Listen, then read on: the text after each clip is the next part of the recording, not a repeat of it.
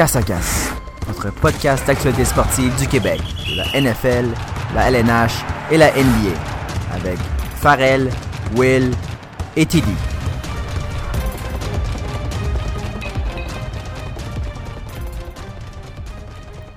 Ah! Une nouvelle semaine, un nouvel épisode de Casse à Casse. Cette semaine, on tourne en direct du Myland. Euh, C'est mon quartier, c'est un quartier de party, donc je vous avertis, ça se peut qu'on entende un petit peu de bass à travers le podcast parce que mes voisins du haut font souvent des parties. On va espérer qu'on l'entende pas trop, mais Évidemment, euh, on n'était pas invités. oui, c'est ça. Nous, on aime beaucoup mieux écouter le football et faire des podcasts. Podcast. Ouh, oui, d'ailleurs, le terme podcast, c'est officiellement notre terme, gang. Yes, Donc, stick. Ouais, c'est ça. Euh, si vous voulez vous rattacher à un terme, c'est pas podcast, c'est pas casque à casque, c'est pas de casque. Mais vous avez le droit d'utiliser, c'est notre terme, puis nous, contrairement à LeBron James avec Taco Tuesday, notre trademark a été déposé et a été accepté, donc on l'utilise en euh, primeur. Et laissez-moi vous dire qu'il y a déjà des célébrités qui l'ont ad- adopté. Antonio Brown a joué la pré-saison podcast. Oh! C'était tout pour moi. Donc, on va avec les euh, nouvelles du jour, Will? Oui, on va commencer avec les nouvelles du jour. Il y a beaucoup de nouvelles cette semaine. Donc, euh, depuis la dernière euh, semaine, il s'est passé tellement de choses, autant dans la NFL que la NHL. Malheureusement, le NBA, ça s'en vient. Euh, Julio, Julio Malheureusement, ça s'en vient. Ben, en fait, non, heureusement, ça s'en vient, mais malheureusement pour euh, les fans de la NBA en ce moment, c'est très, très, très tranquille. Euh, Julio Jones, signé 3 ans, 66 millions, une belle prolongation de contrat. Ça va peut-être débloquer des contrats avec euh, Amari Cooper. Donc, euh, à voir là-dessus. Maintenant, euh, je vous amène dans un sujet un peu chaud, messieurs. On va parler de la saga Antonio Brown cette semaine. Euh, alors, euh, dans, les derniers, dans les derniers jours, parce qu'à chaque jour ça a changé, euh, il, s'est chicané avec les Raiders, on en a parlé. Il, il a demandé de se faire cut. Il s'est fait cut. Ensuite, il a signé avec les Patriots pour un an 15 millions. Une année additionnelle pourrait s'ajouter pour 20 millions s'il performe. Et euh, maintenant, donc, on va pas se mentir, on est tous des adultes. Il y a eu des allégations euh, d'agression sexuelle. Euh, étant donné la nature de notre podcast, on va pas commenter là-dessus puisqu'on sait pas exactement qu'est-ce qui s'est passé. Donc, euh, à ce niveau-là, on sait juste qu'il y a eu des allégations. Et puis, on pourra peut-être commenter là, quand on aura plus de détails. Mais pour l'instant, Ouais, c'est ça. on, va plus parler on du va de attendre de, foot. voir si c'est officiel. Euh, mais il y a un côté de ça, par contre, que j'aimerais parler. Euh, Antonio Brown, c'est un joueur vraiment électrisant. Tout le temps, on l'a vu depuis le début de sa carrière, capable de faire des gros jeux. euh, peu importe que ça a été avec les Steelers, pas avec, les, pas avec Oakland, mais euh, euh, on va voir avec les Patriots. Mais Antonio Brown, on n'a jamais euh, parlé contre son côté football. Ça a toujours été qu'est-ce qui se passe en dehors du terrain. Euh, puis moi, je suis vraiment quelqu'un qui appuie les joueurs qui sont des bons joueurs d'équipe, qui vont vraiment compléter l'équipe. Puis j'aime beaucoup mieux euh, lorsque on va dans une direction que c'est euh, une chimie, un, un historique, que, que vraiment l'équipe peut construire autour de. En anglais, ils disent le. Ah, j'ai perdu mon terme. Mime-le. non, mais c'est vraiment ah, la culture de l'équipe. Ouais. Ça je voulais dire. Donc, la culture de l'équipe au lieu d'être euh, vraiment juste le, le talent. Euh, puis je peux penser, justement, on vient de parler de Julio Jones. Julio Jones s'est rendu le wide receiver le mieux payé de la ligue. Puis on n'a pratiquement pas entendu de ces, euh, ces, ces chicanes de contrat. On a vu Zeke avant qu'il y a eu, il allé jusqu'à Cabo, euh, pour euh, négocier son contrat. Il a fait un hold-out. Melvin Gordon, en ce moment, il hold-out. Antonio Brown, il y a plein de choses qui arrivent tout le temps. Julio Jones, c'est un des meilleurs wide receivers de la ligue. C'est le mieux payé. Puis on n'entend rien.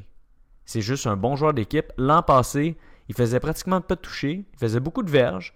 Mais Matt Ryan, il lançait pas la balle dans le red zone. On n'entend rien. Moi, ça, c'est un type de joueur que j'aimerais avoir dans mon équipe. Euh, un style d'Antonio Brown. Odell Beckham, même cette semaine, ils, ils perdent. Qu'est-ce qui fait les nouvelles? Ils portaient une montre pendant une game. Ouais. Je sais pas, on dirait que c'est toujours des distractions qu'on n'a pas besoin sur un terrain de football.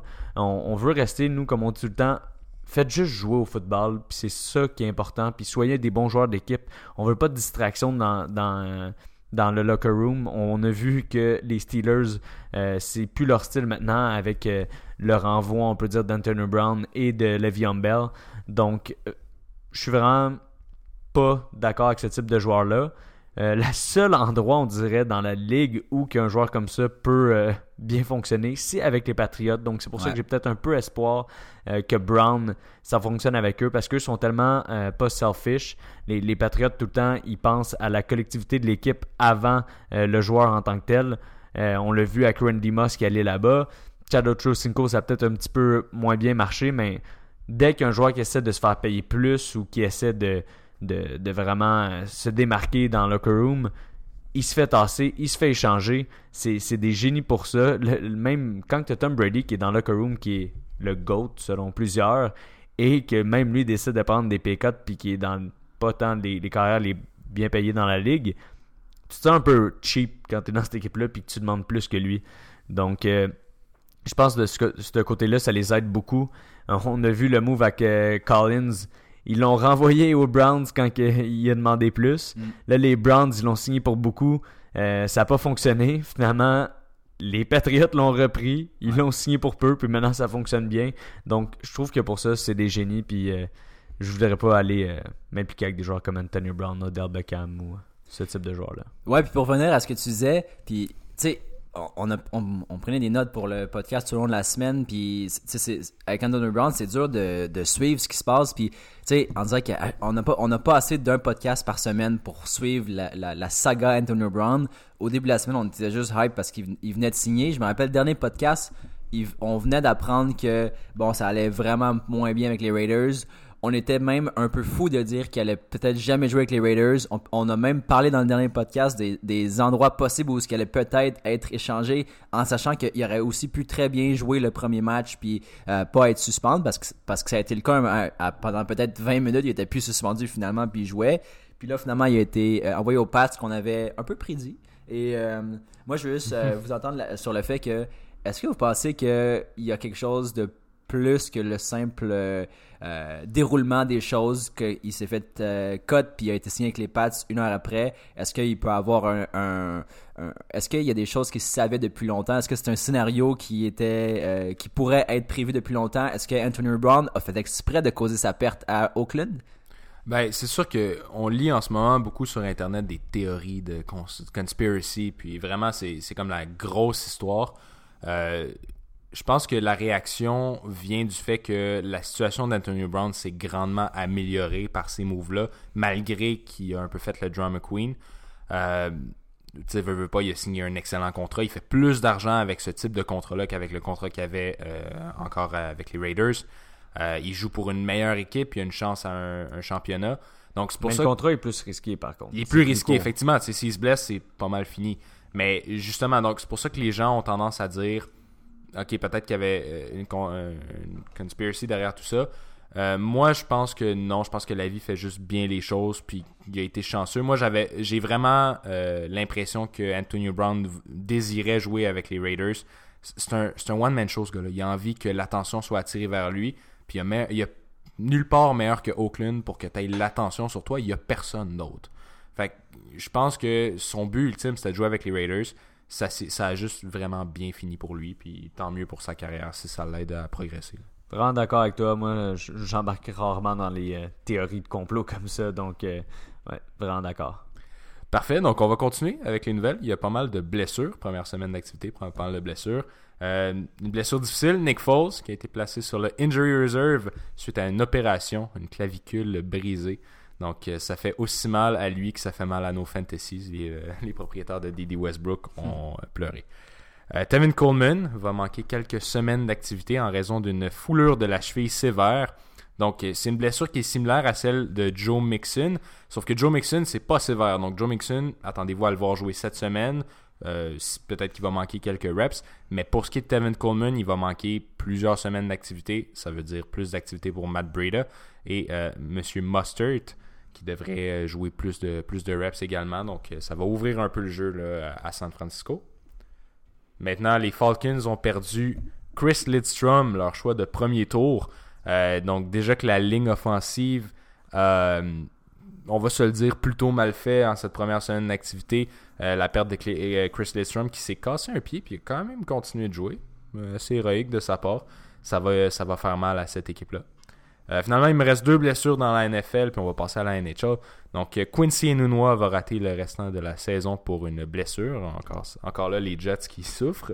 Ouais, puis euh, c'est pas seulement Enunwa. Euh, aux Jets, maintenant, on a appris Ouais. qu'aujourd'hui, Sam Darnold de la mononucléose. Donc, ça, c'est pas une blessure, mais c'est une maladie. Donc, on peut le compter là-dedans, étant donné qu'il va manquer des games. Euh, normalement, on parle d'environ un mois pour récupérer de ça. Euh, ils ont leur bye week, je pense, euh, semaine 5. Donc, on parlerait sûrement d'un retour au retour de leur bye week. Ouais, puis déjà là, moi je m'attends à une régression à son retour parce que je sais pas si vous avez eu la mono les boys, mais honnêtement, quand t'as la mono, t'es inutile pendant un mois. là. Il pourra pas sortir de chez lui. Fait que moi je m'attends à ce que les premières semaines soient pas les plus faciles pour euh, les Jets euh, de ce côté-là. Mais c'est pas juste ça, c'est aussi que absolument c'est super contagieux, fait que il pourra pas être dans les, les activités, il est en quarantaine puis tout ça. Effectivement, fait ouais. que peut pas faire peut pas être au courant de des changements, tu sais, il va peut-être faire du Skype avec son équipe. Ben, il y a mais Facebook, bref, là, mais moi je pense que ça être très difficile effectivement à son retour puis euh, je pense que c'est vraiment quelque chose qui arrive au mauvais moment pour les Jets qui voulaient avoir une bonne saison. Euh, je les vois mal comment ils pourraient finir euh, ben du moins batailler pour les playoffs même si c'était assez très difficile en prévision pour la cette saison. Puis même là avec les Bills qui ont gagné leur premier match, hmm, on verra. Euh, moi je pense qu'ils vont assurément finir troisième. Ils peuvent pas être pires que Miami. absolument, c'est pas avec euh, Trevor Simeons que cette équipe-là va se rendre loin. euh, je vous le dis tout de suite. Finalement, dernière blessure que, de taille dans la NFL, Hunter Henry. Oui. qui continue à être blessé. C'est dommage. C'est vraiment dommage. Et honnêtement, ça a dû faire mal. C'était une fracture au niveau du genou gauche, Ouais. si je me trompe pas. L'an passé, c'était le ACL. Là, c'est la fracture du genou gauche. Bref, ce gars-là, honnêtement, il va y avoir, il va l'avoir payé, mettons, le prix d'entrée dans la NFL. Exact. Puis euh, c'est vraiment dommage parce que c'est un talent. Ouais. Euh, puis les Chargers, ça reste une équipe qui était bourrée de talent, qui avait, on avait beaucoup de, de prospects pour qu'ils aillent, euh, qu'ils se rendent loin, mais ils perdent des morceaux et des morceaux. Euh, ils ont perdu aussi Williams. On n'est pas trop sûr s'il va jouer cette semaine, mais avec Melvin Gordon aussi qui joue pas, ça commence à faire mal toutes ces pertes offensives là. Est-ce qu'ils vont aller chercher peut-être Antonio Gates à nouveau? De cette, dans sa résidence. c'est genre la troisième fois, non, pas vrai. Mais c'est ça qu'ils ont fait l'année passée d'ailleurs. Puis euh, je pense que je sais pas à quel point euh, ça va impacter la suite de sa carrière. À un moment donné, si ça fait trois ans de suite que ton tight end de futur se blesse comme ça, euh, ça devient un peu lourd sur, euh, ben, je sais pas, sur le sur, sur les plans de l'équipe parce qu'à un moment donné, il faut que tu comptes ce genre de joueur-là, surtout à cette position-là. Ben, tu Euh, gruges dans la fenêtre d'opportunité de Rivers aussi. Là. Définitivement. dire, Il est pas, il, il est pas Est-ce que Rivers, ça, là, ça c'est- pourrait impacter euh, ce qu'il pourrait offrir à Gordon, par exemple? Parce qu'on on voit lui qui est blessé, Mike Williams qui est blessé, euh, il y a des O-line blessés à- à- à- à- aux Chargers aussi. Est-ce que, tu sais, à quel point la performance de l'équipe impacterait les, les signatures, la, la- la- Ben- la flexibilité de l'équipe? Sais, on passe l'année passée avec Le'Veon Bell, on voyait comment Connor performait avec la O-line de Pittsburgh, puis on se disait, c'est sûr à 100% que c'est pas lui qui a le, beau- le gros bout du bâton. Ben, c'est un Euh, peu la même chose qui se passe, même malgré les blessures, là, en mon opinion. On a juste une semaine de Ouais. tape en ce Non, moment. Mais Eckler- Austin Eckler fait une très bonne job. Puis clairement, les Chargers en ce moment, ils s'ennuient pas vraiment de Melvin Gordon. Il a quand même fait trois touchés, Eckler, cette semaine. Euh, moi, je pense que Melvin Gordon, en ce moment, il se sent petit. Ouais. J'ai vraiment l'impression que ça va euh, peut-être faire en sorte qu'il va revenir au jeu plus rapidement. Ouais, parce qu'il avait dit vers la semaine, euh, je me souviens plus, c'était-tu 10-11 qu'il disait? Entre 6 et 10, me semble. Exact. Ben bon, ça, ça va être à voir, mais justement, on parle de cette semaine, ce qui s'est passé. On peut, on peut faire un survol un peu des 8, points. 9, euh, Euh, plus 8-9, Farrell, ok. Euh, donc, on peut regarder les points qu'on a aimés, les- le feedback qu'on a eu, puis ça a été une semaine assez mouvementée. Chaque, chaque début de saison amène sa part de blessures, mais amène aussi sa part de surprises et de déceptions. Euh, Will, est-ce que tu avais des nouvelles de hockey à faire euh, juste avant qu'on passe à ce segment-là? Absolument, des nouvelles de signature. Donc, à l'heure qu'on fait le podcast, on sait juste que Provora va signer pour 6 ans Oui. avec les Flyers. On sait pas exactement Ça combien, bouge. mais ça bouge de son côté. Très belle signature du côté des Flyers. Je sais que Alex et moi, on est des euh, fans de ce joueur-là. Un joueur défensif de talent. Kevin Fiala a signé 2 ans, 6 millions avec le Wild. Honnêtement, lui, devient tranquillement la face de cette franchise-là, qui a été décimée par leur euh, directeur général qui a été licencié récemment. Ouais. Euh, Pavel Zaka, signé 3 ans, 6,75 millions de dollars. ça, c'est drôle parce qu'il y avait eu un, un reportage juste la veille qui signe disant que Ouais. Ray Shiro, le, le directeur général des Devils, qui disait Je m'en fous ce qu'il demande, il veut aller en KHL, il veut aller dans, dans une autre ligue, m'en fous, je, je donnerai pas ce qu'il veut. Il a dit ça peut-être un peu plus vulgaire que comment je le dis. Mais il y avait Puis raison le lendemain, il a pas mal. Je sais pas à quel point l'écart était gros entre les deux, mais quand même donné beaucoup de l'argent selon moi. Euh, Azaka qui n'a pas prouvé grand chose pour l'instant en fait. Euh, il a signé pour 3 ans, 6,75 millions. Ça reste un choix de un haut choix de première Exact. ronde. Je Fait pense qu'il y a beaucoup mis de sur le capital investi dans lui. Fait que, Ouais. honnêtement, moi, je pense qu'il voulait juste le garder euh, dans cette franchise-là qui s'est énormément améliorée cet été. Donc, moi, je pense Oui, que ça reste un excellent move. C'est vrai. Justin Falk devrait changer d'adresse prochainement. Il y a beaucoup trop de gars à la ligne défensive des Hurricanes avec. Oui. l'ajout de Gardiner qui Oui. est signé pour 4 ans, 16,2 millions. Donc lui, finalement, je pense qu'il va pouvoir commencer à dormir. Là. Ça commence à être long son histoire. Mais euh, justement, Justin Falk, euh, il y a beaucoup de discussions avec les Ducks en ce moment. Justin Falk, lui, tout ce qu'il dit, c'est qu'il va pas bouger, il va pas lever sa clause de non-échange tant qu'il n'y a pas de négociation avec sa future équipe.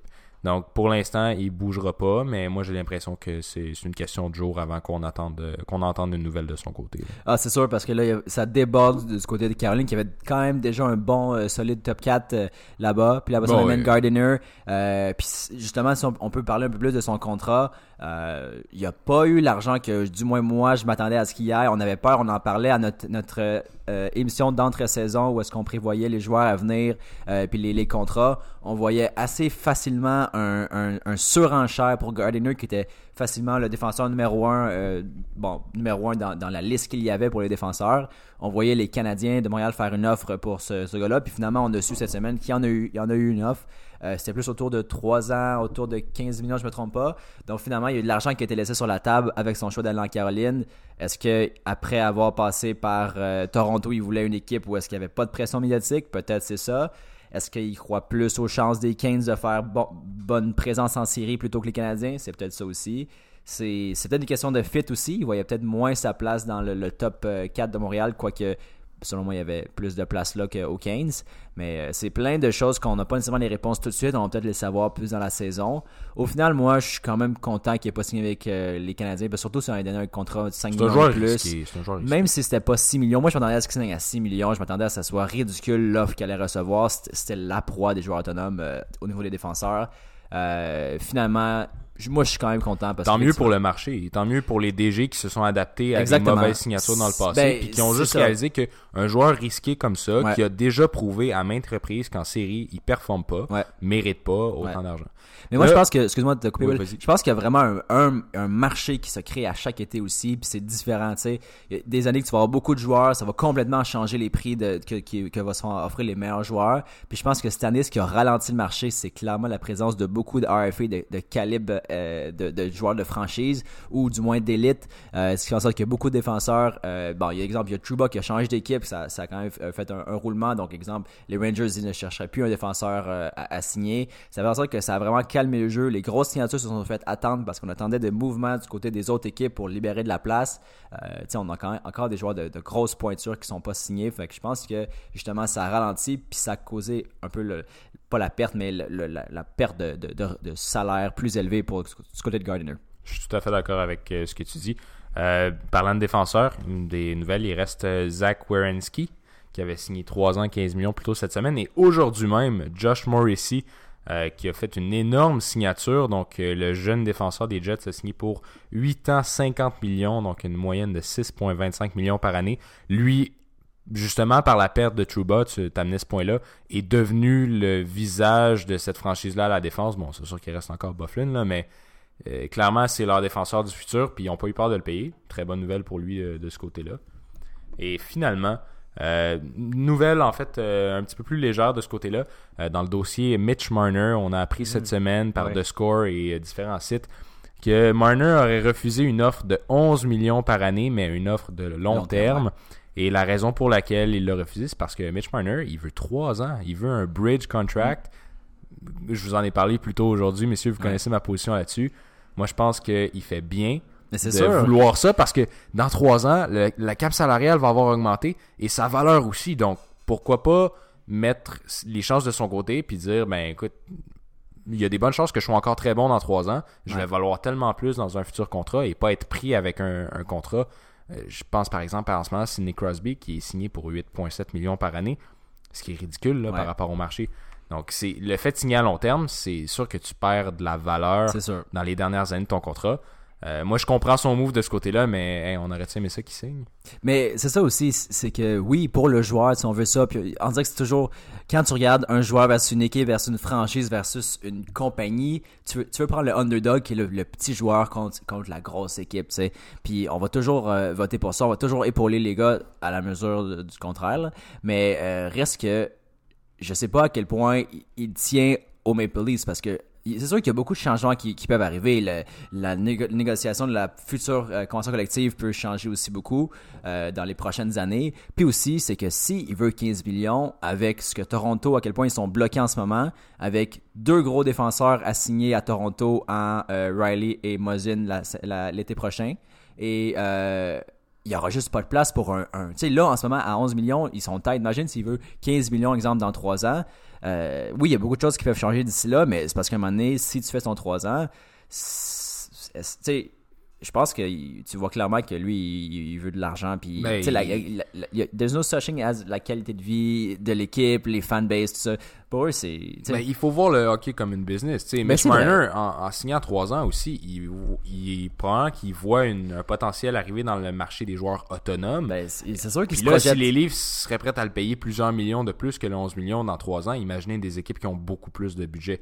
Donc, Ouais. Moi, je pense que ce gars-là, c'est un gars qui a une tête sur ses épaules. Non, clairement. Qui voit l'argent par- avant le fanbase, puis regarde, c'est tant mieux pour lui, honnêtement, c'est Mais strictement il est jeune, il est jeune encore, tu sais. Mais effectivement. Il a le temps de se faire. euh, Puis tu sais, justement, il- ça pourrait être facile de, de prendre exemple qui, exemple qui aurait offert euh, 8 ans, 11 millions par année, presque 90 millions. C'est beaucoup d'argent, mais euh, lui, il voit le potentiel. Puis c'est ça l'intéressant de, de prendre son bar puis de le, le, maintenir. Puis je pense que le meilleur modèle pour lui, ben, c'est Nylander qui a fait ça à la même période l'an passé avec la même équipe puis qui a eu l'argent qu'il voulait ou presque. Fait que bref, je pense qu'on va attendre encore plus longtemps dans son cas. Puis bon, on sait clairement maintenant c'est quoi ses attentes. Puis euh, j'espère que les livres vont, euh, j'espère que les livres vont, vont, vont, vont, vont pencher puis vont lui donner ce qu'il veut parce que c'est un joueur électrisant, c'est un joueur très le fun d'avoir euh, joué dans la nationale. Parfait. Ben écoutez, c'était la fin, à moins que Alex ait quelque chose à ajouter. Non, je trouve euh, que c'est tous des bons points que vous avez dit. Merci, t'es fin. Donc, on peut suivre avec euh, le retour de la semaine 1 dans la NFL. Euh, il s'est passé plein de choses. Je pense qu'une des choses que tout le monde a regardé et tout le monde parle euh, dernièrement, c'est la victoire des Ravens contre Miami. Euh, je pense que ça vaut la peine qu'on en parle un petit peu, étant donné que ben, le score, ça finit 59-10. C'est rare qu'on voit autant une grosse différence dans le score entre deux équipes dans un match de la NFL. On va se dire, c'est censé être des professionnels, donc ils sont pas censés perdre par autant. On peut comparer, en ce moment Miami pratiquement à une équipe de la NCAA. Euh, c'est sûr que, par contre, les Ravens, ils ont bien joué. On peut pas leur enlever ça. Euh, Qu'est-ce que j'ai beaucoup aimé? C'est sûr que Lamar Jackson a eu beaucoup, beaucoup de temps pour lancer. Euh, donc, quand on regardait ses lancers qui étaient très précis downfield, c'est Ouais. sûr qu'il n'y avait pas la pression que d'habitude les équipes vont y amener. C'est aussi pour ça qu'il n'y a pas eu à courir. Donc, euh, fait, je pense, deux courses pour six verges. Tout à fait. Euh, la personne qui m'a encore plus impressionné que Lamar Jackson, même si on en parle peut-être un petit peu moins que Lamar, ce serait Marquise Brown. Marquise Brown, les, les secondaires des Dolphins ne sont pas nécessairement mauvais. Euh, on parle de Howard qui est très bon Howard qui est euh, dans les meilleurs corners de la ligue. Donc, Marquise Brown, c'est vraiment. Il a pratiquement même pas été sur le terrain. Il a eu quelques snaps, puis il a fait deux touchés à ses deux premières attrapées. Euh, c'est incroyable. Il est blessé en plus, donc qu'est-ce qu'il va être capable de faire plus tard? C'est-à-dire qu'il va être capable de séparer des, des meilleurs corners de la ligue.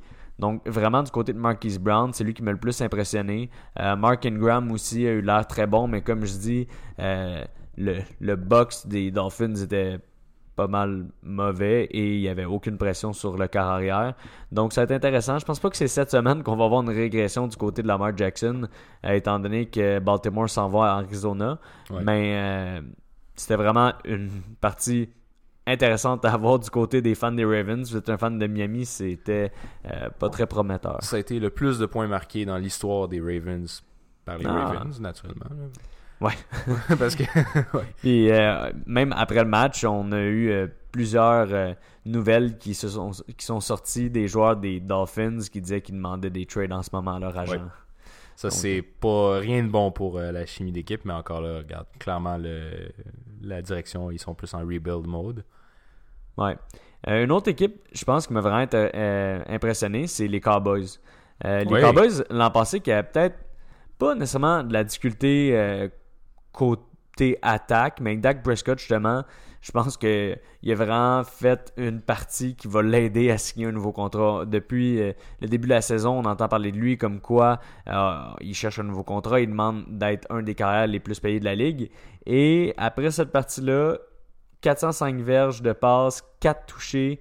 Euh, je pense même que c'est un QB rating parfait. C'est impressionnant. Euh, Encore là, il jouait, il jouait contre les Giants. Oui, ça, on va pas se le mentir. J'ai hâte de voir contre des plus grosses défensives, mais j'avoue que j'ai été extrêmement encouragé par cette équipe-là qui clairement ont tourné un peu la stratégie de course à la passe. Ouais, puis je pense que ça, c'est pas seulement dû au euh, nouveau coordonnateur. Euh, je pense que Zeke, euh, il a pas fait la, la pré-saison, il a pas été au camp, donc il voulait le ramener au jeu plus tranquillement. Euh, il va clairement avoir des meilleurs games dans, dans les prochaines semaines. Euh, Qu'est-ce qu'on pourrait peut-être plus voir, puis qu'on a commencé à beaucoup voir l'an passé, c'est plus de passes à Zeke. Donc je pense qu'il il change un petit peu le style de leur attaque avec le nouveau coordonnateur. Puis ça va vraiment être intéressant à regarder dans les prochaines semaines, surtout quand ils vont pas être contre les Giants. C'est c'est une bonne manière de se réchauffer, on, on pourrait dire, commencer contre les Giants. Mais cette semaine contre les Redskins, encore une fois, ça va pas être euh, le plus difficile. Non, mais- c'est ça. Mais moi, honnêtement, cette semaine, j'ai remarqué à quel point ils sont profonds dans leur, euh, dans leur attaque. Puis je regardais le match-up euh, Michael Gallup contre Oui. DeAndre Baker. C'était une pure joke comment Michael Gallup faisait tout ce qu'il voulait avec le, le, le- le CB. DeAndre Baker, qui est quand même un, un first pick cette année, mais c'est juste de prouver à quel point cette équipe-là est rendue profonde. Leur deuxième wide receiver pourrait être un wide receiver numéro un euh, en termes de talent dans certaines équipes. Donc, euh, vraiment une équipe à surveiller, je pense, cette année, les Cowboys. Ouais, la, la prochaine game que j'aimerais euh, parler, c'est les Vikings. Oh oui. On sait que William est un bon fan des Vikings, donc on va en parler. Euh, qu'est-ce- Il y a deux choses qui m'ont beaucoup impressionné dans cette partie-là. Premièrement, la défensive des Vikings a été euh, vraiment bonne. Matt Ryan qui finit avec euh, deux interceptions. Euh, les Falcons qui ont une des meilleures offensives de la ligue, ils ont eu vraiment de la difficulté contre les Vikings. Mais qu'est-ce qui est encore plus impressionnant selon moi, c'est le nombre de passes de Kirk Cousins. Avoir un match de NFL qui finit avec le carrière qui a seulement fait 10 passes puis qui ont quand même gagné 28 à 12. Donc c'était pas Ils ont dominé. ah, ils ont fait 10 passes parce qu'ils étaient jamais sur le terrain. C'est ils ont fait 10 passes parce qu'ils ont fait 10 passes, c'est ça, ils ont juste pas euh, tant décidé d'y aller vers euh, la passe, ils allaient plus vers la course. 21 courses de Dalvin Cook, excellente partie du côté de Dalvin Cook, deux touchés, 111 verges. Donc c'est vraiment un, un changement quand on regarde l'offensive qu'il y avait l'année passée où qui il se fiait seulement pratiquement à Thielen et Diggs pour avancer. Cooks, euh, pas Cooks, pas, ouais. Cook qu'on a vu qui a été blessé Ouais. une partie de la saison. Donc euh, c'était vraiment différent. On va voir si ça va continuer. Je pense pas que ça peut se maintenir autant que ça, mais Non, mais éventuellement, il va falloir qu'ils utilisent leurs wide receivers qui sont quand même dans les meilleurs de la ligue. ouais, je dirais un des meilleurs duos de la ligue de wide définitivement. receiver. Non, moi, j'ai écouté cette game-là avec euh, passion. Mais même, en fait, je vais me contredire dans ce que je dis. Rendu au troisième quart, j'écoutais presque plus la game parce que c'était tellement une domination. La, ligue offen- la ligne offensive des Falcons était poreuse. Euh, défensivement, leurs linebackers faisaient pas les. Ils ont manqué tellement de, de plaqués. Euh, vraiment, c'était difficile à regarder d'un point de vue des Falcons, donc euh, je l'ai apprécié du côté des Vikings. Mais euh, il y a eu des games, mettons, plus excitantes parce que c'était pas autant une domination. Oui, euh, si, si je vais passer à un autre, Absolument, ben oui. match. Est-ce que tu vas parler des Bills? Euh, non, les Bills, je trouve qu'il n'y a pas. Ben, félicitations, beau comeback. Euh, mais autre que ça, j'ai pas grand chose à dire. Euh, je pense que Allen a vraiment eu un début de saison difficile dans son première, sa première demi. Euh, il a, je pense que c'est pas lui qui a fait le ton pour le retour, c'est plus ça a été via Singletary qui a eu des bons flashs, qui a permis à un peu réélectriser l'attaque, mais c'est surtout la défensive des Bills et le, le- le- il manque clairement une pièce à, à- au niveau des Jets parce que offensivement, ils ont vraiment pas été capables de profiter des erreurs des Bills, puis ça c'est vraiment à leur perte. Euh, c'est tout ce que j'avais à dire sur ce match-up-là. Quelques autres performances que j'ai pris en note. Euh, un, ça concerne les Chiefs qui ont montré que ben, Mahomes a montré qu'il était encore euh, au sommet de sa forme en ce début de saison. Il a essayé un no-look pass à Kelsey qui va, je pense, regretter parce qu'il a tellement foiré. Il était wide open dans la, dans le, dans la end zone. Puis c'était tellement mal lancé que je pense qu'il a voulu mettre un peu trop de show là-dessus. Puis bon, il, il a, il a admis à la fin du match. Un, joueur que je voulais parler, c'est Tyreek Hill, que tu n'as pas mentionné dans les blessures, euh, qui va manquer maintenant, on le sait, environ 4 à 6 semaines. Euh, c'est quand même une bonne blessure. Par contre, ça permet à un gars comme Sammy Watkins, qui, euh, pas qu'on avait oublié, il a été drafté dans beaucoup de fantasy. Par contre, on avait oublié à quel point il pouvait être dominant. C'est quand même un joueur qui a été choisi dans le top 5 euh, au niveau des wide receivers par Buffalo. la même année que Odell et il a montré qu'il était dominant puis il pourrait clairement être le, le wide receiver des, des Chiefs pendant la période qu'il n'était pas là puis on le remarquerait peut-être même pas Euh, parce que justement il a les qualités athlétiques qu'il faut pour jouer avec Mahomes et sinon du côté des, des Jags tu l'as mentionné blessure de Foles et euh, Minshew le quarterback recru des, euh, des Jacksonville a quand même très bien performé j'ai vu qu'il avait euh, raté aucune de ses passes qui étaient euh, catchables qui étaient attrapables par un receveur il y en a une qui a été tip et deux ont été des drops. Donc, toutes les, les passes qui se sont rendues à un receveur et qui étaient attrapables ont été attrapées. Donc, Même l'interception. Elle était attrapée seulement par l'autre équipe. non, c'est ça. On, on, on, on, parle des passes qui étaient attrapables par ces joueurs. Euh, L'autre Mais je veux qui- rester euh, Ouais. dans cette euh, partie-là vas-y, euh, un petit peu. Je suis pas mal tout le temps le hater de Patrick Mahomes, Ouais. mais juste dire que dans ma prédiction de Patrick Mahomes, j'avais prédit. Dernier un- de la ligue, genre. Non, j'avais prédit un downgrade sur cette année. Je maintiens ce que je disais. Bon. C'est sûr que je trouve ça quand même impressionnant contre les Jaguars. Mais ce que je veux dire, c'est que Andy Reid, à chaque début d'année, il est toujours vraiment impressionnant parce qu'il passe l'été à élaborer des nouveaux schemes. Ça fonctionne toujours. On se rappelle la, première game il y a deux ans, Chiefs Patriots, comment Alex Smith s'enlignait pour être le MVP de la ligue en deuxième demi de saison. Puis c'est ça qui est arrivé aussi quand j'ai parlé de, euh, de Patrick Mahomes dans mon top 10 de QB. On a vu qu'à la fin de l'année, il a perdu la majorité de ses games, la moitié. Donc, Wow. la moitié. Je vais pas exagérer. Mais on voit toujours une régression du côté des Chiefs vers le, le milieu fin de saison. Donc, juste dire, c'est. Je, je maintiens ce que je disais dans mon top 10. Bon, Far- Farrell veut qu'on rejoue cette émission-là dans 10 semaines. Ah, il avait raison. Mais, euh, bon, je, je- c'est dur de croire ce que tu dis, Farrell, parce que. Mais c'est toujours pas en disant qu'il est mauvais. C'est pas Non, ça. je sais, dis exact, que C'est mais- pas le meilleur. Tu sais, on, on pourrait croire, puis ça, ça serait tellement facile de croire qu'il préfère pire, parce que en- rendu là, quand t'es au top comme ça, c'est difficile de maintenir, de maintenir cette cadence-là. Euh, par contre, la façon qu'il a joué, c'est incroyable. Puis bref, j'ai hâte de voir ça. Je pense qu'on va le suivre. Puis on n'a pas fini d'entendre parler de lui cette saison. Un autre match-up que je voulais parler, puis j'ai trouvé intéressant, c'est celui des Chargers contre les Colts. Juste pour mentionner que les Colts sem- semblaient euh, être une équipe qui va être quand même compétitive cette saison. On a vu Brissett jouer relativement un fort match. Euh, cumulé euh, 190 verges, 190 verges, deux deux touchés. C'est pas un joueur qui fait beaucoup d'erreurs en fait. Euh, Je pense qu'il a, il appris de Brady de la bonne façon euh, dans son temps à New England. Euh, 174 verges par la course pour euh, Mac et euh, Hilton a quand même été un des meilleurs wide receivers cette semaine.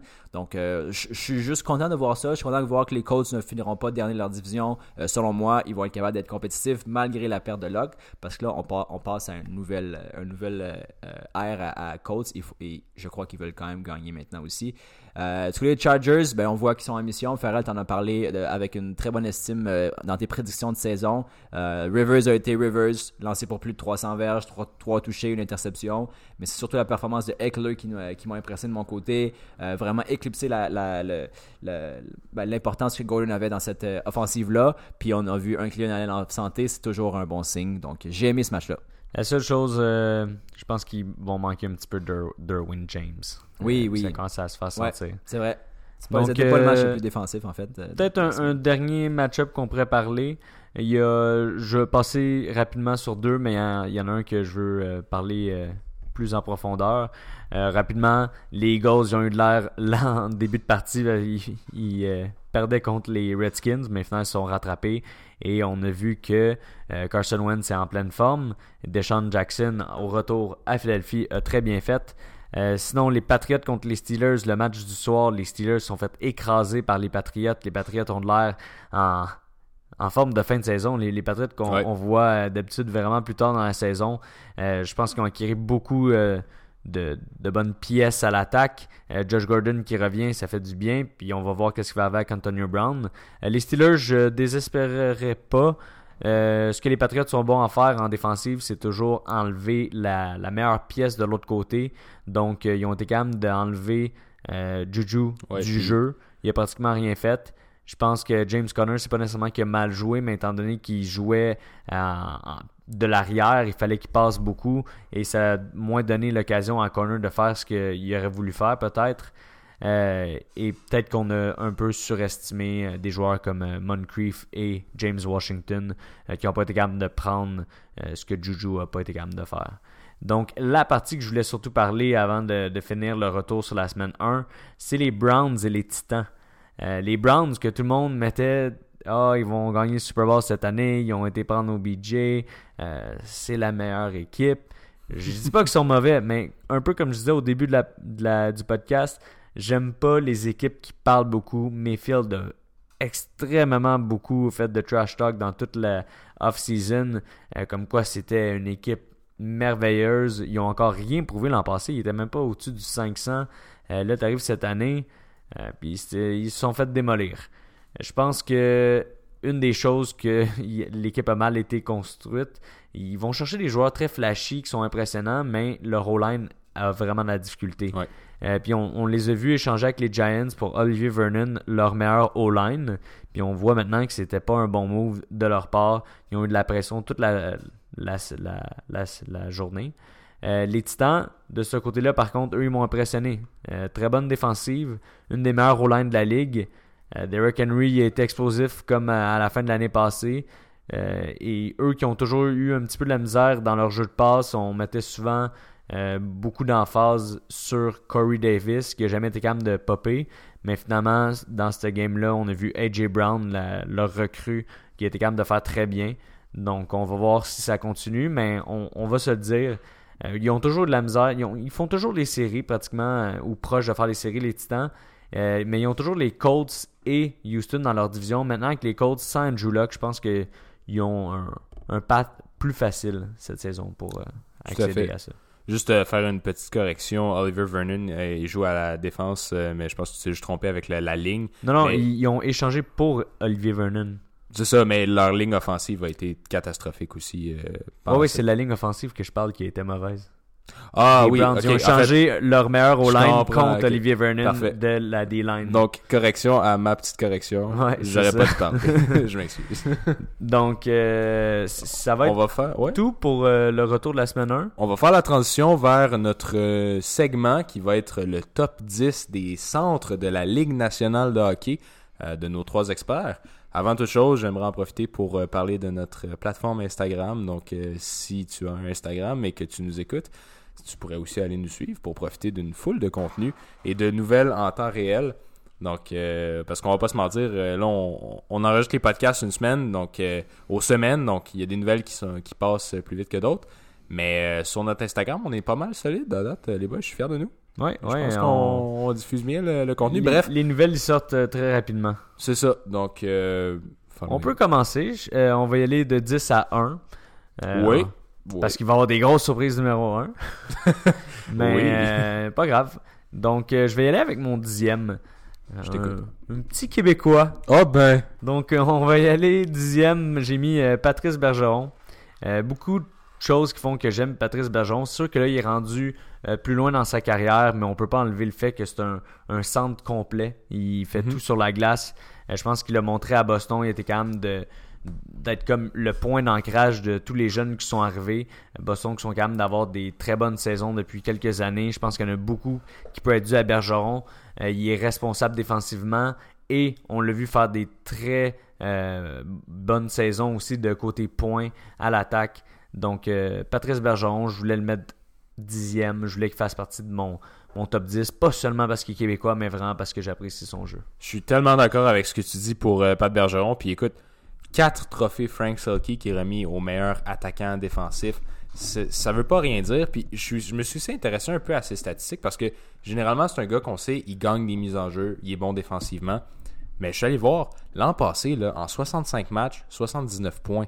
Ça, Ouais. c'est 1,22 points par match. Ouais. Il, y a quand même une, il est quand même très productif au niveau offensif. Et c'est pour la, la raison pour laquelle moi je l'ai mis 9e dans mon, euh, dans mon top 10, euh, Mr. Bergeron.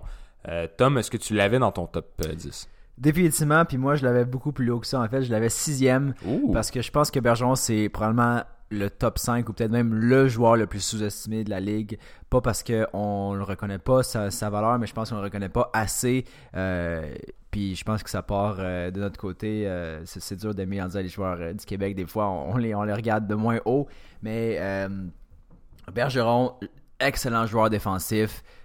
tout le temps sélectionné ou presque dans l'équipe canadienne lorsqu'il a l'occasion de jouer, de les représenter, du moins dans les dernières années. Euh, puis effectivement, tu l'as dit, je pense que si on avait fait un classement l'année passée, ce serait peut-être moins le cas. Je trouve que cette année, l'année qui a passé en fait, avec Marchand euh, et euh, le reste des Bruins, en fait, il a, créé tellement un buzz. Puis je pense que c'est justement le fait de voir 79 points cette année en 65 matchs. Ça montre à quel point, oui, à l'aspect défensif, mais là, il a vraiment pris une coche offensivement. Puis je pense que c'est ça qui fait en sorte que c'est un, un excellent centre. Puis c'est le joueur que tu vas avoir comme centre qui est bon dans les deux centres de la patinoire. Puis selon moi, euh, non seulement ça, mais aussi le fait que regardez le parcours des Bruins à, à- à travers les, les, euh, Ouais. les, les- les playoffs. C'est une équipe qui est habituée, qui a un, un, un, un, règne de, de playoffs. Puis je pense que ça passe par Bergeron. C'est le joueur de la franchise actuellement. Oui, il y a eu Chara. Oui, il y a aussi Marchand de plus en plus euh, qui, qui va éventuellement dépasser Bergeron. Mais euh, selon moi, Bergeron est un joueur très important. Puis je le mets sixième dans mon cas. C'est définitivement quelqu'un que tu veux qui prenne tes mises en jeu euh, en temps crucial. Moi, pour mon dixième, je suis allé un petit peu avec un reach, mais c'est pas tant un reach, puis je vais m'expliquer. Euh, je suis allé avec le centre des Canadiens, Sébastien Ao. Ah non, c'est vrai. Ah non. Euh, Seb- Seb Ao. Pourquoi je l'ai pris, en fait, c'est euh, un portrait global. C'est sûr qu'il y a des gars que j'ai dû délaisser pour le mettre lui. Euh, bon, il est très jeune, 22 ans. Euh, ce qui m'a intéressé cette année, il était 16e dans la ligue en plus-minus. Pas à travers les centres, à travers tous les joueurs Mhm. qui sont sur la glace. Puis généralement, c'est les défenseurs qui ont les meilleures Ouais. statistiques. 16e dans la ligue, c'est pas rien. J'ai aussi remarqué qu'il était 7e meilleur marqueur en prolongation de la ligue. Euh, il est dans le plus de, buts gagnants de toute la ligue. C'est vraiment un gars qui performe quand le temps, euh, quand il est le temps de performer, dans le fond, quand la situation devient cruciale. Euh, il y a autant de, de game-winning goals que des Braden Point, des Patrick Kane, des Elias Peterson.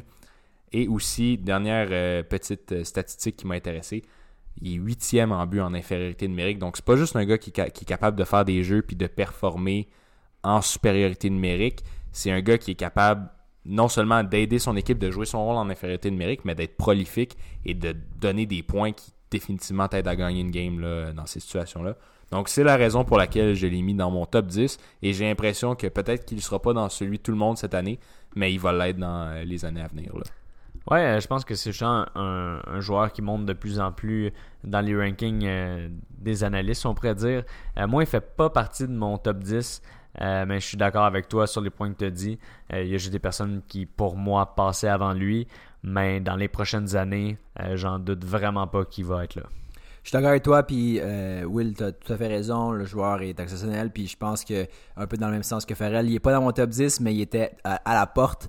Euh, il a eu une très bonne saison l'année passée, puis je pense qu'il a vraiment step up. De parler de, de son plus-moins, ben c'est vraiment cette saison qui a, qui a stand out parce que l'exemple la saison passée, l'autre d'avant, moins 1, plus 4, je pense qu'il a vraiment pris du chien cette saison. Puis clairement, l'année prochaine, s'il fait une autre saison comme ça, il va être considéré dans mon top 10. Je pense qu'il est rendu là, mais euh, je, veux, je veux le voir un peu plus de.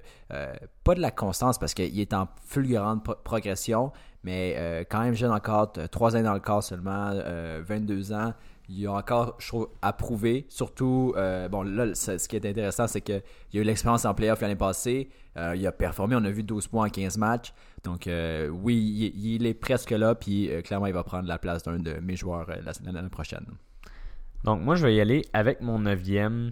Euh, Peut-être que lui, mais, mais ça m'étonnerait un petit peu plus qu'il soit dans votre top 10. Euh, mais je pense qu'il est sous-estimé. Puis... Tu parles de Philippe Dano.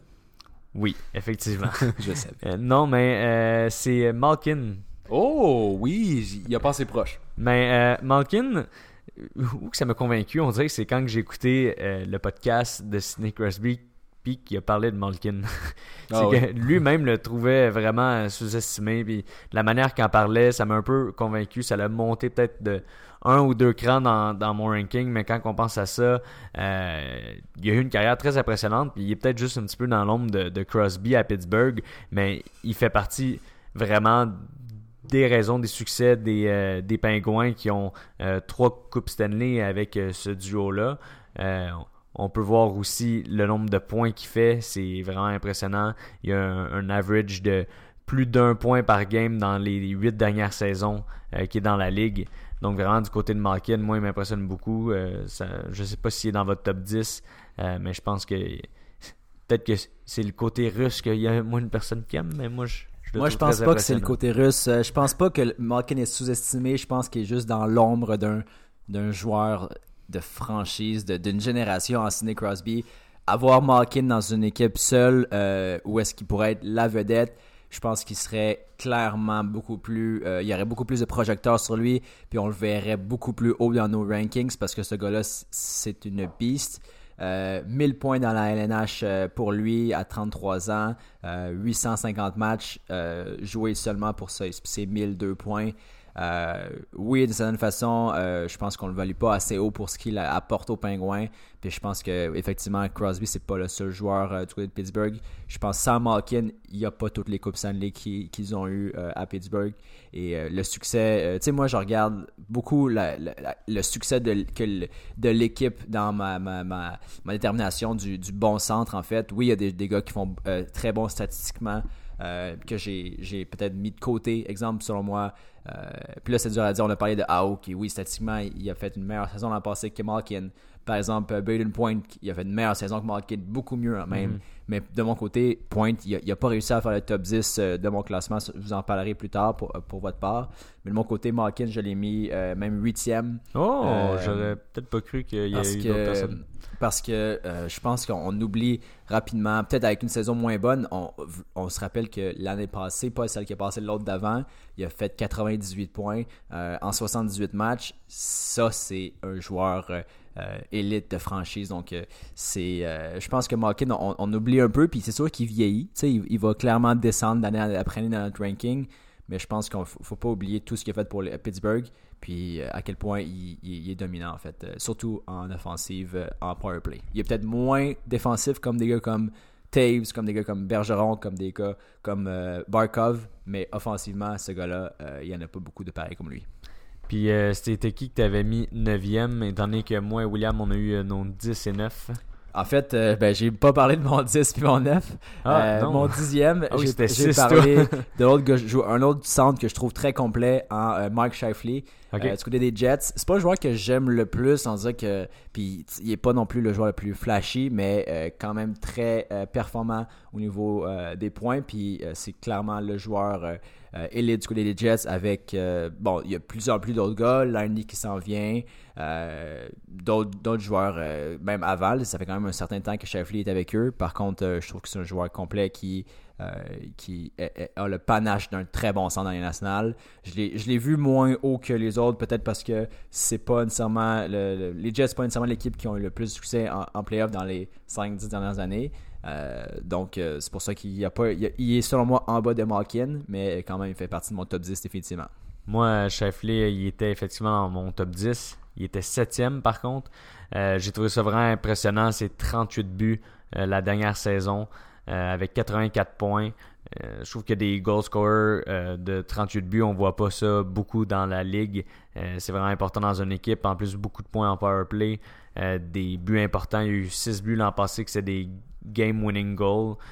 Donc vraiment, en plus à 26 ans, donc il reste encore des Ouais. bonnes années puis du temps à s'améliorer, on peut dire.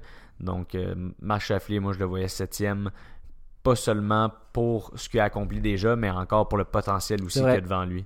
Puis Puis on peut pas dire que l'équipe n'a pas de succès non plus. tu sais. Je voulais Non, pas non. mettre une équipe qui est en bas de classement avec un joueur qui fait beaucoup de points. Non, Et exact. peut-être que notre premier, ça va être ça. Mais, mais euh, vraiment, Sh- Shifley, euh, c'est un joueur très impressionnant. Puis je trouve qu'il est peut-être sous-estimé justement parce qu'il y a quand même beaucoup de talent à Winnipeg.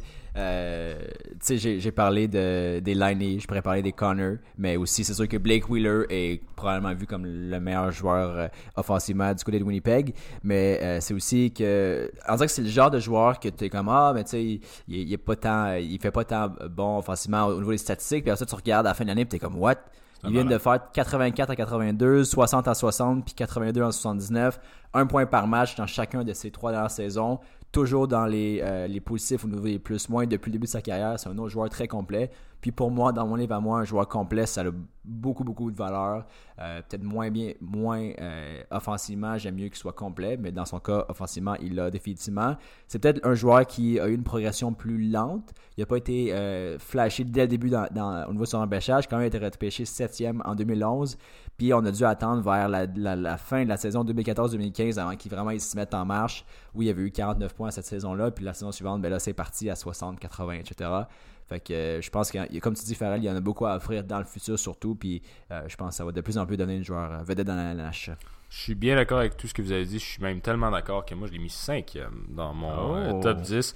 Moi, Mark Shifley, euh, bon, euh, vous le savez, les boys, je suis en amour avec ce joueur-là depuis qu'il est dans la Ligue nationale. Euh, vous avez déjà apporté d'excellents points, puis je suis d'accord avec tous ces points-là. Un point que moi, j'aimerais apporter, c'est si c'est pas le joueur qui, selon moi, a le plus gros hockey IQ de la Ligue, à part McDavid, là, on s'entend. Euh, D'ailleurs, McDavid, est-ce qu'il va Parle, faire parle pas de partie cette- McDavid. je sais Parle pas de. McDavid tout de suite. Mais le, un des plus grands, puis niveau intelligence de hockey, ce gars-là connaît le hockey mieux que quiconque. Il a une vision de jeu incroyable. Puis quand je dis connaître le hockey, c'est pas juste savoir où, son allié va être euh, en supériorité numérique. Mark Shifley, il connaît les statistiques de joueurs qui ont joué il y a 30 ans. Il connaît par cœur. C'est un malade, OK? Donc, moi, Mark Shifley, je l'aime d'amour. Mais aussi, je trouve que c'est un joueur extrêmement complet. Vous en avez parlé. Son potentiel offensif, il est là. Puis, euh, définitivement, c'est un gars avec sur qui je voudrais bâtir ma franchise. C'est un centre numéro un, puis ça va l'être pour les années à venir, euh, définitivement.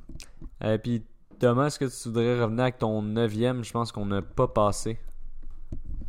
Oui, mon neuvième, euh, un peu dans le même euh, sens que Malkin, puis je vais vous expliquer pourquoi. Euh, moi, le neuvième, j'ai choisi euh, Steven Stamkos. Puis euh, dans le sens de Malkin, je dirais que c'est un joueur surtout offensif. Euh, c'est pas, on l'admire pas pour ses prouesses défensives. Par contre, euh, c'est un joueur qui a beaucoup d'aide de son côté. Là, on a parlé beaucoup de pointe qui, euh, qui avait sa place euh, au centre. Kucherov. même Stamkos, des fois, il jouait même pas centre à Bay, fait que c'est pour ça qu'il y a peut-être un, un petit hic à ce niveau-là. Kucherov est là, effectivement. Il dans, sa- dans son début de carrière, il y avait aussi Martin Saint-Louis. Donc, il, y a, il y a beaucoup... Oui, c'est pour ça. il, y a beaucoup, il a joué avec beaucoup de bons joueurs. Par contre, offensivement, il y a plus qu'un un point par match dans sa carrière. Et encore jeune, euh, ben, jeune à 29 ans, Farrell dirait qu'il est en fin de carrière euh, comme Ovechkin. Mais euh, non, ce, ce joueur-là, il a un talent indéniable. Et euh, offensivement, il n'y a pas beaucoup de monde qui euh, menace autant que lui euh, en power play. Euh, oui, il y en a d'autres, Ovechkin, Liney, etc. Mais euh, ce gars-là est, euh, est sur une autre planète euh, quand il est à son poste en power play. Moi, je l'ai euh, pas mis loin de toi. Je l'ai mis huitième. Puis ce que je voulais apporter un peu comme point du côté Stamkos, euh, pourquoi j'ai pas mis plus haut? Parce qu'on va se dire, comme tu viens de, de dire, que ses statistiques sont vraiment bonnes, euh, beaucoup de buts. Extraordinaire, ouais. Euh, moi, c'est vraiment le côté que les Lightning en série sont pas capables de, de se rendre loin. Puis Ouais. pour moi, ça, ça, ça joue pour beaucoup parce que t'as beau être bon dans la saison régulière, si t'es pas capable de rien faire en série, tu, tu, tu vas jamais rien montrer. Puis je veux pas trop faire de comparaison avec d'autres sports, mais Tom Brady, il a des moins bonnes statistiques en carrière que Drew Brees. Drew Brees, il est arrivé un an après dans, de- que Tom Brady dans la ligue, mais qui qu'on parle comme le GOAT, Tom Brady, parce qu'il y a 6 Super Bowls. Breeze on un. Euh, Breeze en a ça. seulement un, donc c'est est là la différence parce que statistiquement, Breeze a des meilleures statistiques. Donc Steven Stamkos, il a beau mettre des vraiment bonnes parties en saison régulière, si j'ai rien capable de faire rendu en série, pour moi, euh, il va pas être capable de euh, aller plus haut dans mon top 10. Je suis extrêmement d'accord avec euh, le point que tu as apporté. Moi, je l'avais septième. On Euh, est tous proches quand même. On est tous 9, proches. 7. Puis, sais-tu, moi, j'avais vraiment plus pensé aux statistiques. Euh, le point que tu as amené, Tom, sur le power play est tellement un point que je trouve valide. Euh, cette année, il était deuxième de la ligue en but par power play avec 19. À travers sa carrière, il y a 145 buts power play.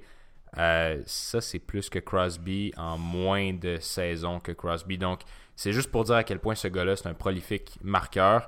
Euh, mais effectivement, le fait que tu apportes un point en série, il y a, il y a de la misère peut-être à, à compléter le tout, euh, le- son œuvre d'art. Puis, euh, je prendrais ça en, considéra- en considération. Moi, je le laisse septième, mais je trouve que c'est un très bon point. Est-ce que Ouais, on était tous pas loin à 7, 8, 9. Ouais. Euh, moi, je peux y aller avec mon sixième, que je pense que ça va Ah, peut-être être. T'es une- sixième, moi je suis rendu à 8 là. Ah, ben tu peux y aller avec ton Je- huitième alors si on n'est pas rendu là je pour commence toi. à stresser. là. Non, moi, j'ai fait euh, 10, 9, 8, 7. Mais je vais le dire vite. j'ai- Honnêtement, j'ai l'impression que mon huitième, toi, tu vas l'avoir. Je pensais que tu l'aurais mis. dis- euh, Mais euh, moi, c'est Tyler Seguin. Oh! Ouais, un, drôle de choix. En fait, j'allais pas le mettre. Tu l'as-tu mis? Ben, je tu le sais que c'est un de mes coups de cœur dans la ligue, Tyler Seguin, mais malheureusement, Ah, il est je pas sais. dans mon top 10. Euh, Il y a quelques raisons pour ça.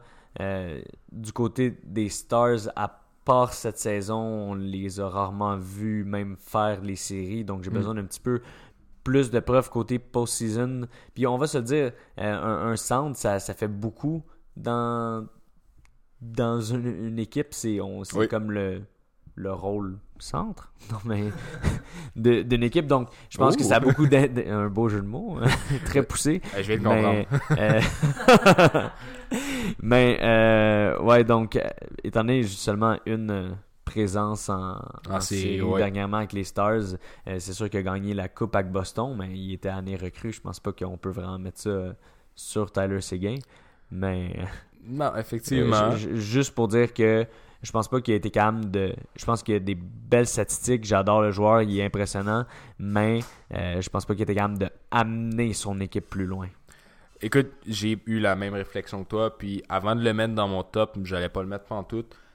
J'étais biaisé par la saison passée. Il y a eu une euh, peut-être Ouais. un début de saison plus lent, puis c'est ce qui a fait en sorte qu'il avait tombé un peu dans mes rankings. Mais après ça, je me suis encore une fois concentré un peu sur ses stats.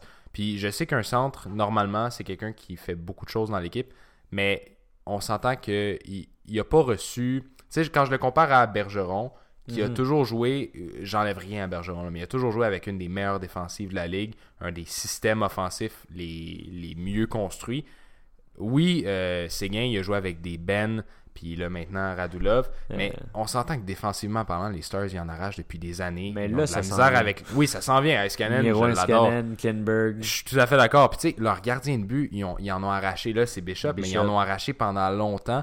Donc, tout ça de dire, c'est beau d'avoir un Tyler Seguin en pleine forme, mais il peut pas tout faire. Puis c'est pour ça que ce point-là fait en sorte que je pouvais pas trop. Ça pouvait pas influencer son retour à lui.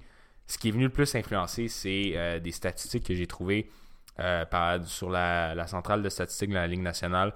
Au cours des six dernières saisons, Séguin a obtenu au moins 72 points par saison. Il n'y en a pas beaucoup des gars qui sont capables d'avoir une constance de même. Euh, quatrième en tir au but dans la Ligue, ce gars-là est constamment en train de menacer le, le filet adverse.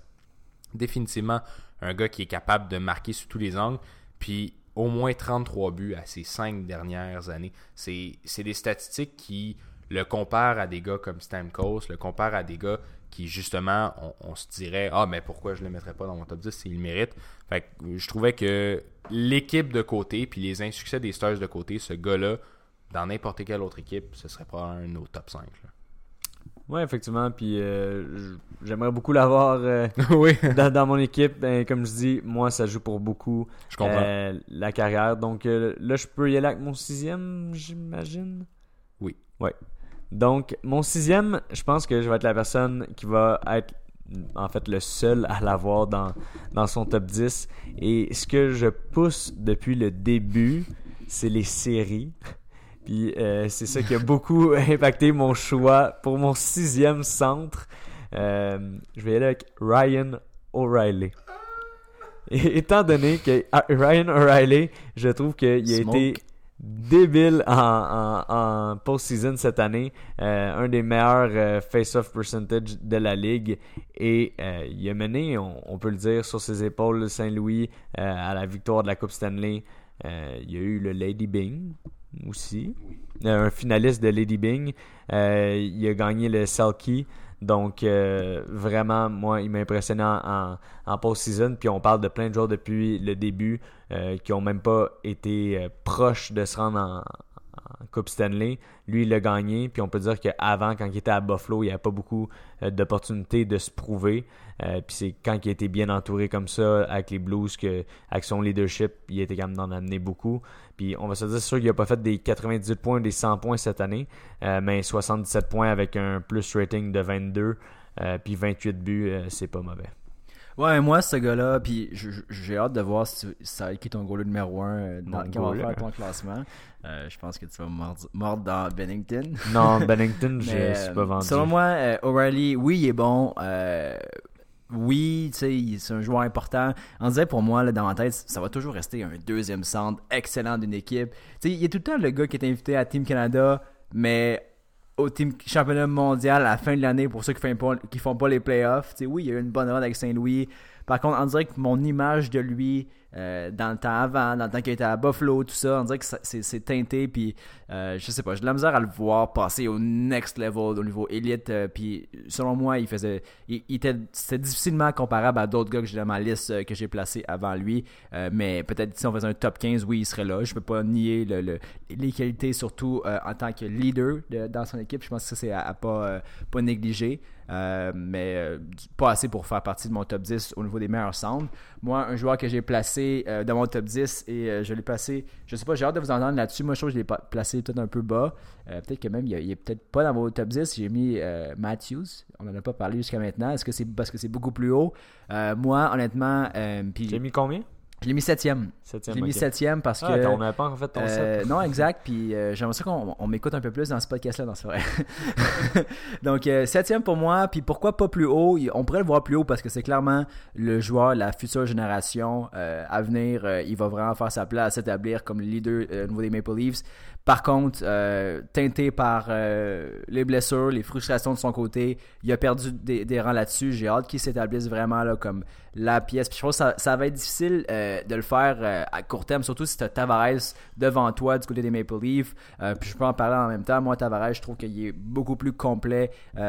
puis en fait, il se, il, se, met beaucoup plus en valeur actuellement que Matthews. C'est pour ça que Tavares, je l'ai mis en haut, je l'ai même mis quatrième sur ma liste. je trouve que Tavares, on, on, avait tendance à moins le, voir bon parce qu'il faisait partie d'une équipe qui a souvent connu des insuccès au niveau des Islanders.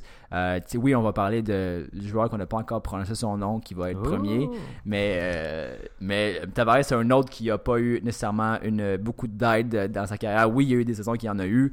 Euh, par contre, maintenant qu'il est à Toronto, c'est là qu'on peut voir l'étendue de son talent, puis la vision que ce gars-là a, tout en ayant des qualités offensives de marqueur exceptionnel. Je pense que ça fait de lui un joueur vraiment redoutable, puis un joueur de haut niveau au niveau des centres. Je l'ai mis quatrième dans ma liste. Moi, Mathieu, je l'ai mis quatrième. Oh. Euh, puis Matthews, je l'ai mis quatrième pratiquement. Euh, c'est pas. Euh, oui, il a montré beaucoup quand il était sur la glace, mais on dirait que c'est beaucoup aussi côté potentiel. Peut-être que je suis biaisé. je trouve qu'il y a le potentiel de.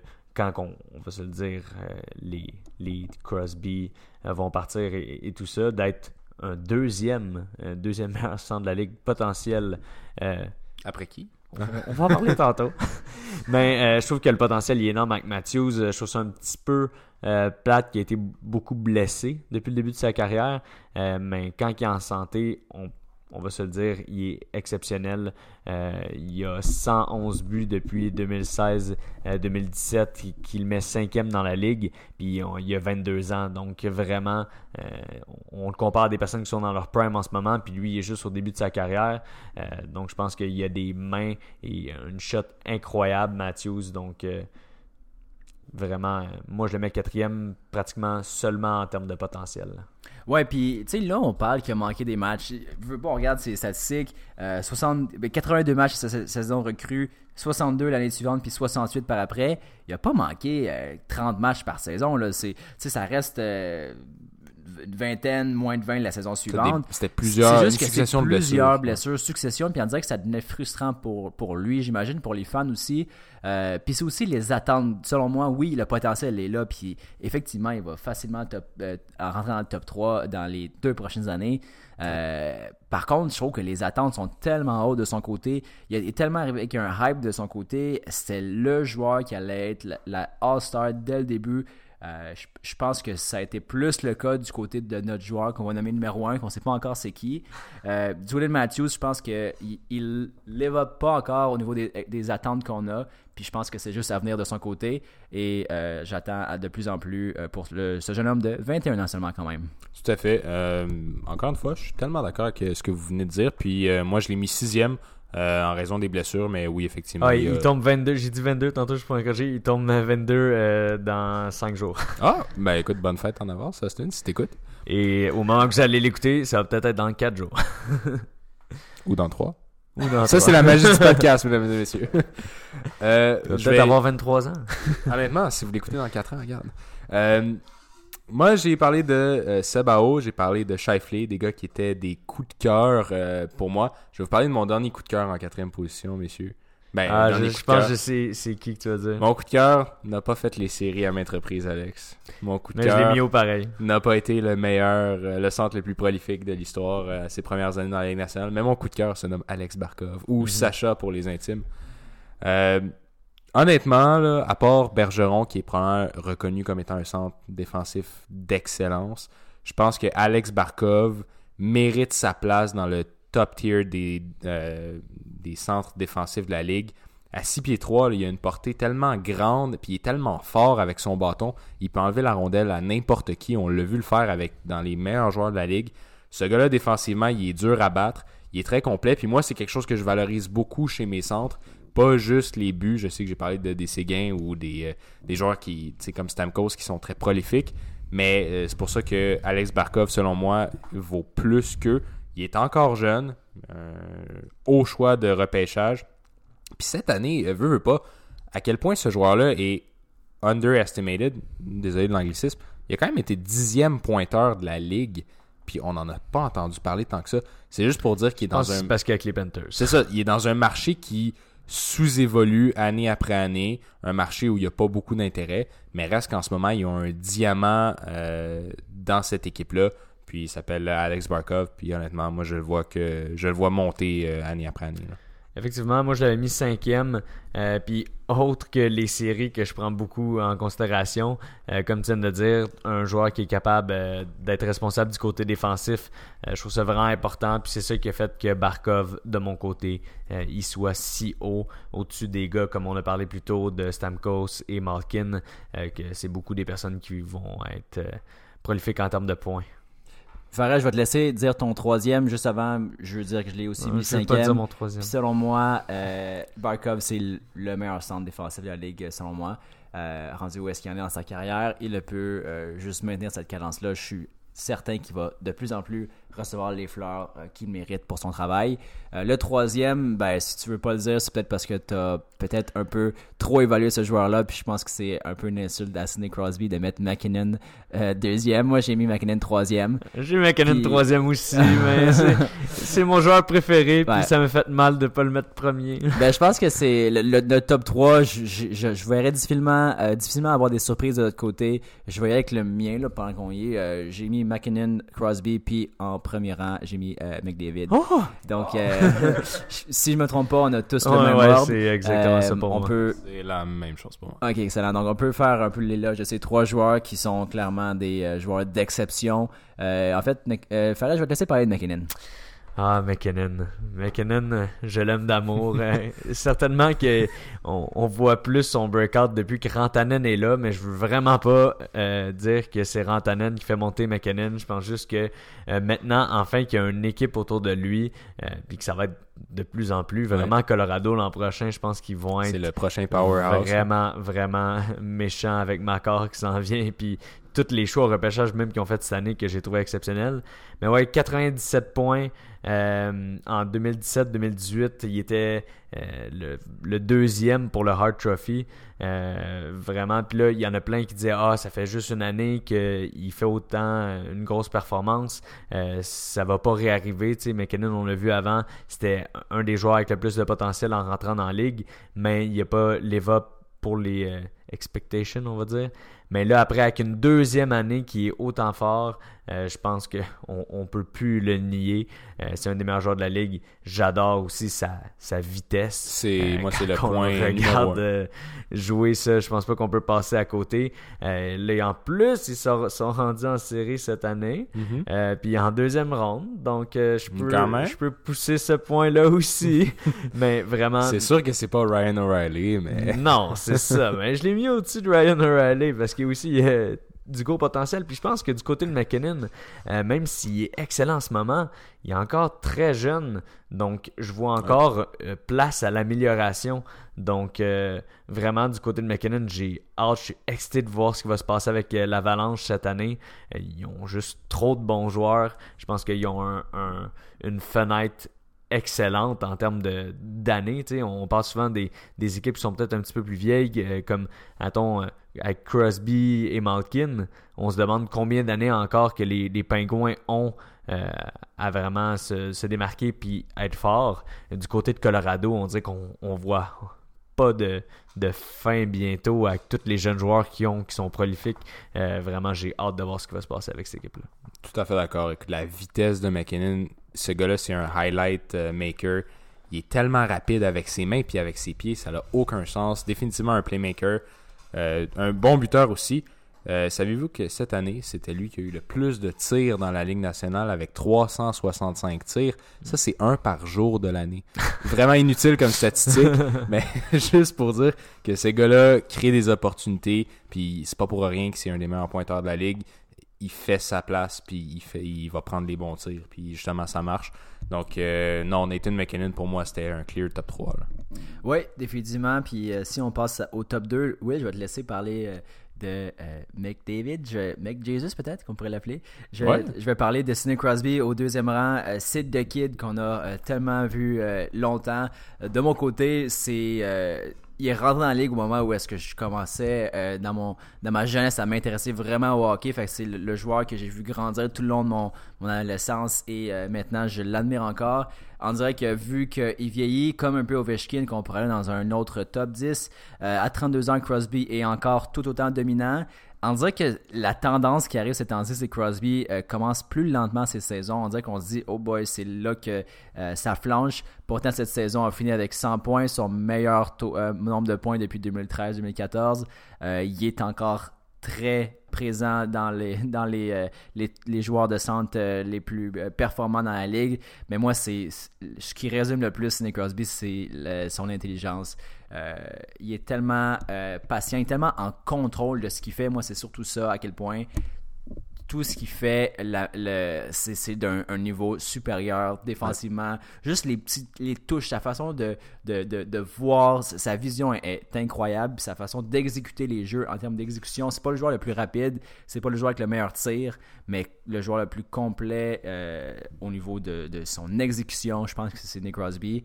Euh, puis c'est un gagnant. Puis ça, euh, Ouais. on l'a vu partout où est-ce qu'il est allé. Il a fait les, les, les séries presque à toutes les saisons qu'il a faites, sauf deux dans sa carrière. Euh, oui, dernièrement, les deux, exemple, les deux dans la saison, il a peut-être été moins loin en playoff. Mais exemple, je regarde euh, son, son nombre de points. Il deux ans, oui, 12 matchs en playoff. Il a fait 21 points en 12 matchs. Peux pas répliquer ce genre de performance-là. C'est juste Crosby qui peut le faire. C'est aussi un joueur de génération. Euh, puis euh, j'ai vraiment pas hâte au jour où est-ce que Sid va nous quitter euh, dans la Ligue nationale. Ça va vraiment faire un vide, euh, selon moi, dans le dans les euh, ben, dans les parages de la. Euh, oui, tout à fait. Puis, euh, je pense que là, on passait au numéro 1. ouais, avec euh, la surprise, La surprise, numéro un. oui. Alors McDavid. non, ce n'est pas Glenn Metropolite, c'est Connor Ah. McDavid. Je pense que tout le monde a grandi avec, dans son entourage, un enfant qui était dominant dans tout. Tu sais, il y a toujours un kid dans ta classe qui est bon, en, autant en plastique qu'en maths. Il, il est juste dominant. Ce gars-là, c'est clairement Connor McDavid dans la ligue. Euh, c'est pas compliqué. Je suis pas mal sûr que c'est lui qui remplit les bouteilles d'eau parce que c'est lui qui remplit le mieux dans la chambre. Là, comme il y a les- le bon volume de liquide. Euh, ça pour dire, Connor McDavid, je sais même pas par où commencer pour dire à quel point il est dominant. C'est probablement un des joueurs, si c'est pas le joueur le plus rapide dans la Ligue nationale, les mains les plus rapides dans la Ligue nationale. Euh, un tir incroyable défensivement. irréprochable. J'ai de la misère à trouver un moment où ce gars-là fait une erreur dans sa zone. Puis, moi, quelque chose qui me qui retient mon attention, il joue dans une équipe de. Ah, ça, c'est la déception. là. Exactement. Puis On, parle de, joueurs tellement forts Ouais. depuis le début, puis euh, on regarde euh, Stamkos qui est avec euh, Tampa Bay, qui sont rien capables de faire en série, mais quand Mais même. quelle équipe, quand même. Toute une équipe. Euh, McKinnon à Colorado, Ouais. comment ça va bien? Les Pingouins, à quel point on a eu beaucoup de séries, beaucoup de Coupe Stanley avec eux dernièrement, dans les dernières années. Ça, ça inclut Malkin avec. Donc, je trouve que ça fait tellement pitié d'avoir. Il y a Barkov qui est dans une situation Ouais. semblable, mais sinon, c'est plate pour McDavid de voir qu'il va rester avec eux. Il y a un long contrat avec eux. Ah, C'est c'est comme gaspiller un des meilleurs talents qu'on a vu dans la ligue depuis tellement longtemps. Euh, puis une petite euh, anecdote que je trouvais drôle, son coach il, disait que il fait un chiffre, il patine de bord en bord de la patinoire, après il revient au banc, puis ça il prend pratiquement 5 secondes, qu'il est prêt à retourner, il est même pas en train de son coach, il a dit je me retourne, je le regarde, il est même pas essoufflé. C'est fou, il a de l'endurance, c'est une machine de hockey ce gars-là. Euh, puis j'espère qu'ils vont être capables un jour de bien l'entourer. Euh, ben écoute, j'espère. Puis c'est difficile d'être optimiste dans ce cas-là. Moi, la dernière chose que je veux dire sur McDavid, c'est que ce gars-là, malgré qu'il joue dans une des pires équipes de la ligue, qui est toujours dans le négatif, il est toujours dans le positif, dans le plus-minus, c'est pour dire à quel point il marque beaucoup de buts, il fait beaucoup de points, puis il n'y en a pas beaucoup qui ont lieu quand il est sur la glace euh, du côté inverse. Donc, euh, je crois que ça faisait le tour de nos top Oui. 10. Naturellement, vous aurez tous les top 10 de nos trois experts sur euh, les réseaux, la toile. Donc, euh, je vous souhaite une bonne semaine tout le monde. Merci.